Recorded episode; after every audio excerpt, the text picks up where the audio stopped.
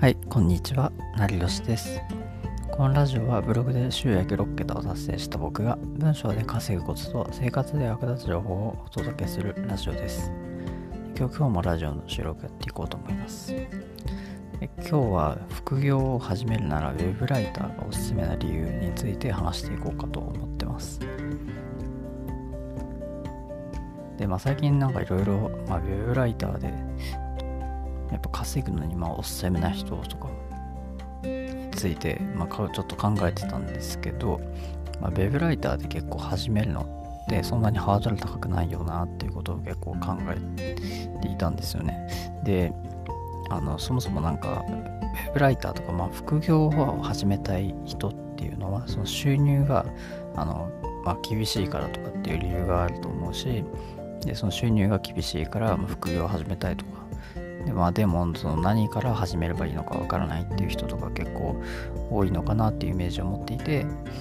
でまあ初心者だったらその副業の初心者だったら、まあ、やるべきあの副業っていうのが何があるのか知りたいとか、まあ、そういうことを結構考えてる人多いのかなというふうに、まあ、僕は結構思ったというか、まあ、感じたんですけどあまあそれをまあ感じたのっていうのはまあいろいろ情報収集してたりなんか SNS、まあ、見てたりとかちょっと思ったんですけど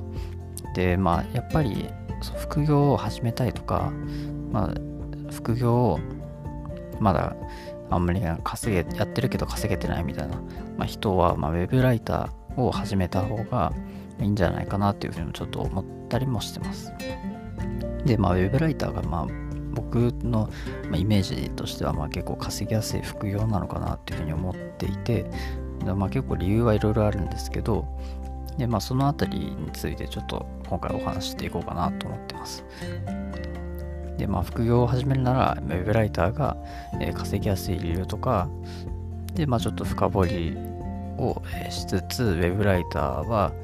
まあ、その10代からでも稼げるみたいな話も少ししていこうかなと思ってます。でなんで今回の話は、まあ、収入が厳しいから副業を始めたい人とか、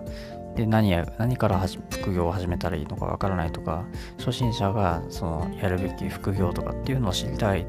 と、えー、考えてる人に向けてちょっとお話していこうかと思っています。なのでそのあたり、まあ一つでも、えー、当てはまる人は結構今回の話っていうのはまあ有益なんじゃないかなと思っています。ででは早速、えー、本題に入っていきます。副業を始めるなら、まあ、ウェブライターが稼ぎやすいと思うのはなぜなのかという話なんですけど、まあ、これはやはりスキルが低くても、まあ、稼げるからというところですね。で、まあ、全くその稼ぐスキル、なんか例えば、まあ、プログラミングができるとか、なんか動画編集が、まあ、うまくできるとかっていうスキルが全くない人っていうのは、何もその稼ぐためのスキルが持ってない人っていうのは、結構なんか、副業でもやりにしても、なんか何始めたらいいのかわからなくなると思うんですけど、まあ、そういうまあ人でもスキルが低い人でもやっぱ稼げるのってそのウェブライターなんですよね。で僕はまあいろいろその書く仕事っていうのは結構いろいろまあやってきたりとかしたんですよね。まあブログブログとかもそうそうなんですけど、まあ、ウェブライターとかもやってきてでまあいろんなそのウェブライターに関してもそのあの受注まあもちろんとしてその発注とかもまあやったことあるんですけどでまあやっぱそういうウェブライターとかも書く仕事をやってる時に、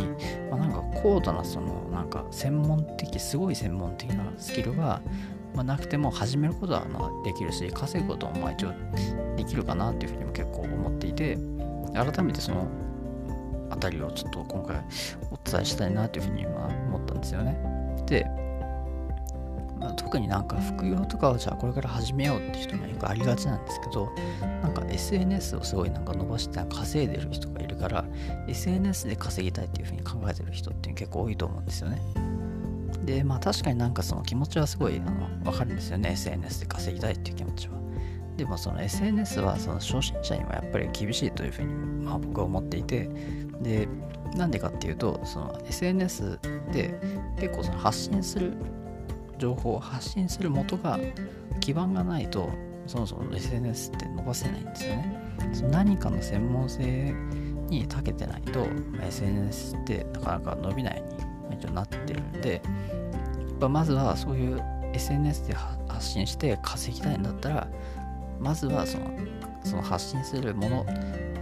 何か稼いでる実績っていうのはやっぱり作らないとまあ少し厳しいんじゃないかなとまあ僕の場合なんですけど、まあ、10代で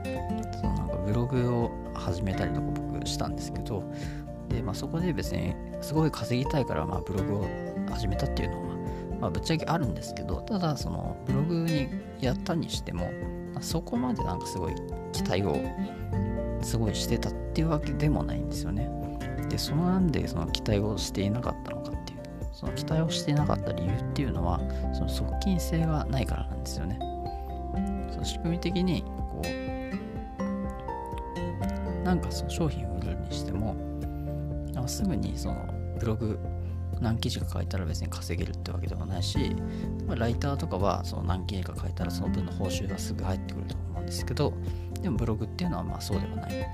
まあ、すぐに稼げるようになるわけじゃないし、まあ、何ヶ月か記事を書き続けていかないとまあ稼げるようにならないものなんですよね、まあ、だからこそまあ僕はブログを使って稼ごうことをしていたんですけど、まあ、そもそも期待はしていなかったですね。まあ、なので、まあ、それよりすぐ稼ぎたいんだったら、まあ、副業としてそのすぐ収入が欲しいんだったら、まあ、ウェブライターを始めた方が僕はいいんじゃないかなとで次にそのウェブライターはま10代でも稼げ稼げるっていう話なんですけど、まあ、やっぱりその10代でじゃあ、まあ、稼ぐことはできるしじゃあなんでそのあの10代のうちからそのウェブライター始める方がいいのかっていうことなんですけどそれはやっぱりなんか実績作りなんですよね。実績作りとかその後稼ぐ感覚をま身につけることができるっていうのがやっぱあるのかなと思ってます。10代でそのウェブライターで、ま個人で稼ぐことっていうのを、ま実績をまず作ってでそこからまたさっきの言ったような SNS で発信して稼ぐみたいなことをやっぱやりたい人が結構多いのかなというふうに僕は感じていてでやっぱりその稼ぐ感覚を身につけるっていうのも結構、まあ、若いうちからまあ大切かなというふうに思っていてでまあ結構その今年齢がいってる人とかは普通にあの社会に出てその仕事して会社で仕事してとかで稼いでる人ってたくさんいると思うんですけどただそのまあそういう人じゃない場合は、まあ、10代とかの人は、まあ、そもそもそんな社会で稼いでる経験がないからやっぱそこでじゃあどうやってすぐ稼ぐことができる場所はどこかっていうとやっぱそのウェブライターで受注をして稼ぐみたいな。やっぱそういう場所じゃないとやっぱ稼ぐ感覚っていうのは身につかないんですよね。でやっぱりその稼いだ経験がないと、まあ、単価も低くなるっていう話でもあってでまあそれに関してはやっぱりやっぱり全くその自分で稼いだ経験とかがないと、まあ、どうやってそのレベライター受注して稼いでいくのかっていうのは結構わからなくなってくるんですよね。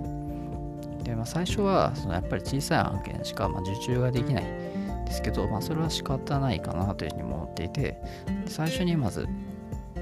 コツコツやっぱり小さい案件そのまあ例えば 2000, 2000文字のなんか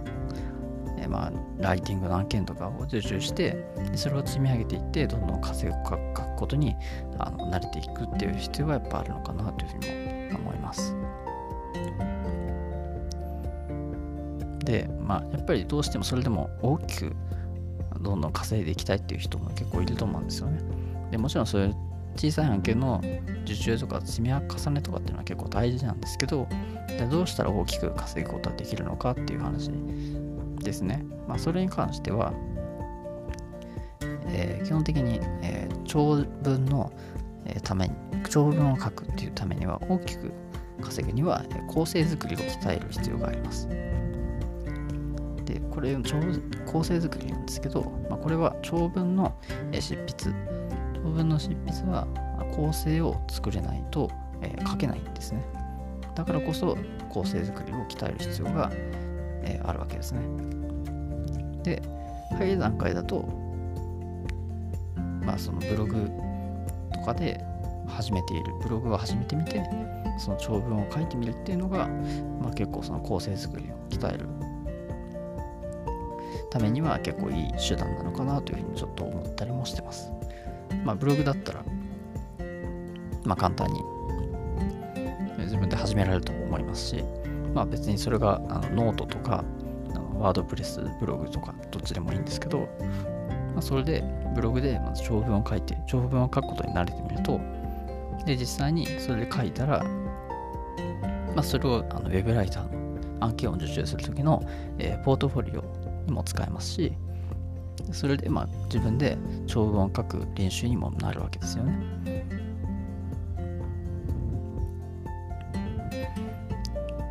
なのだからこそやっぱ早い段階でまあブログでまあ長文を書いて構成作りをまあ鍛えておくっていうのは結構大きく稼ぐ上ではまあいい手なのかなというふうにも思ってます。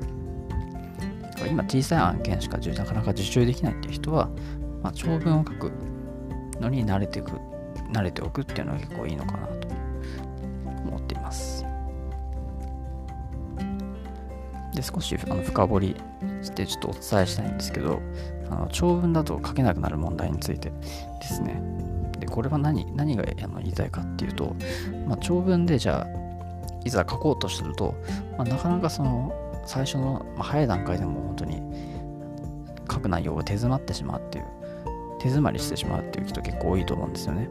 でこれはまあ長文に書くことが慣れてないっていうのもあるんですけど、まあ、そもそも構成作りに慣れてないのかなっていうふうに思ってます。でそもそもまあ構構成をあのちゃんと作らないと長文書けないんですけど、で、その構成作りで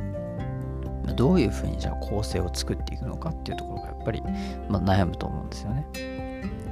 で、まあ、これもぶっちゃけ最初あの最初は結構慣れていかないとあの難しいかなというふうに思っていて、で、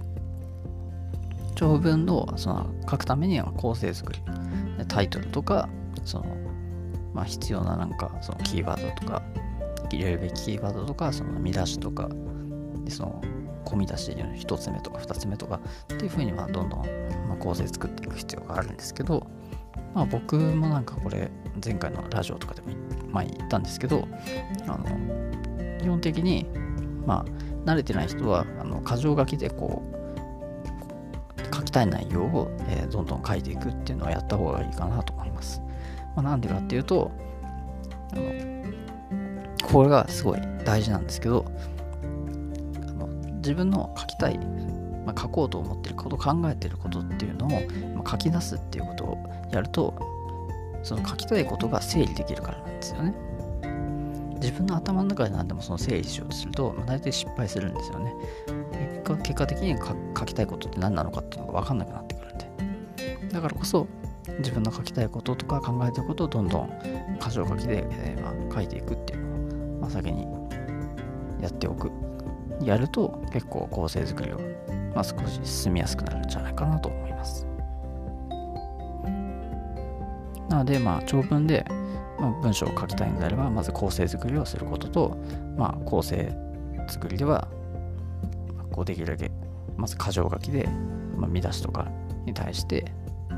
まあ、文章を書いていくっていうのをやるといいと思います。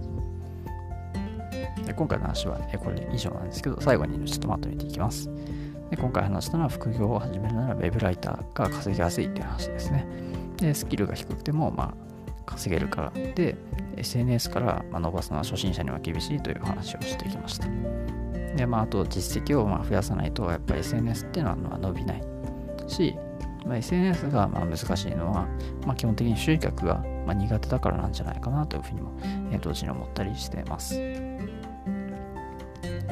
はい、というわけで、まあ、今回は、まあ以上なんですけど、まあ、最後にちょっと補足なんですけど、まあ、ライティングの、まあ文章術とか文章を書く勉強とかをするんだったら、えー、まあ本の朗読本を聞いて学ぶっていうのも結構いいんじゃないかなと思ってます。で、まあ、実はその、まあ、本をこう読むよりも、まあ、聞く方が、えー、効率的にまあ学ぶことができるからですねで、まあ、例えば本を読むときのその5時間、まあ、読むのにかかる場合も、えー、本を聞く聞く方に、まあ、移行すれば、まあ、2時間で、まあ、聞くことができるからですね。で、まあ、僕は最近あのその本の朗読で、まあ、福利で伸びる一つの習慣という本を結構聞いたりとかしてたんですけど、まあ、それをなんか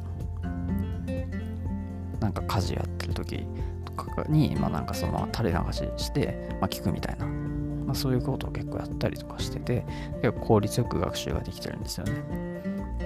で、まあ、その本の朗読をやってみたいっていう人におすすめなサービスが、まあ、Amazon Audible ですね。こちら Amazon Audible だと初月はあの本一冊が実は無料で、まあ、聞くことができるんで、まあ、最初の初月に関しては、まあ、特にお金がかかることが、まあ、なく利用ができます。最初の初月は確かに無料なんですけど、もちろんその Audible の、えー、この無料体験をしないと、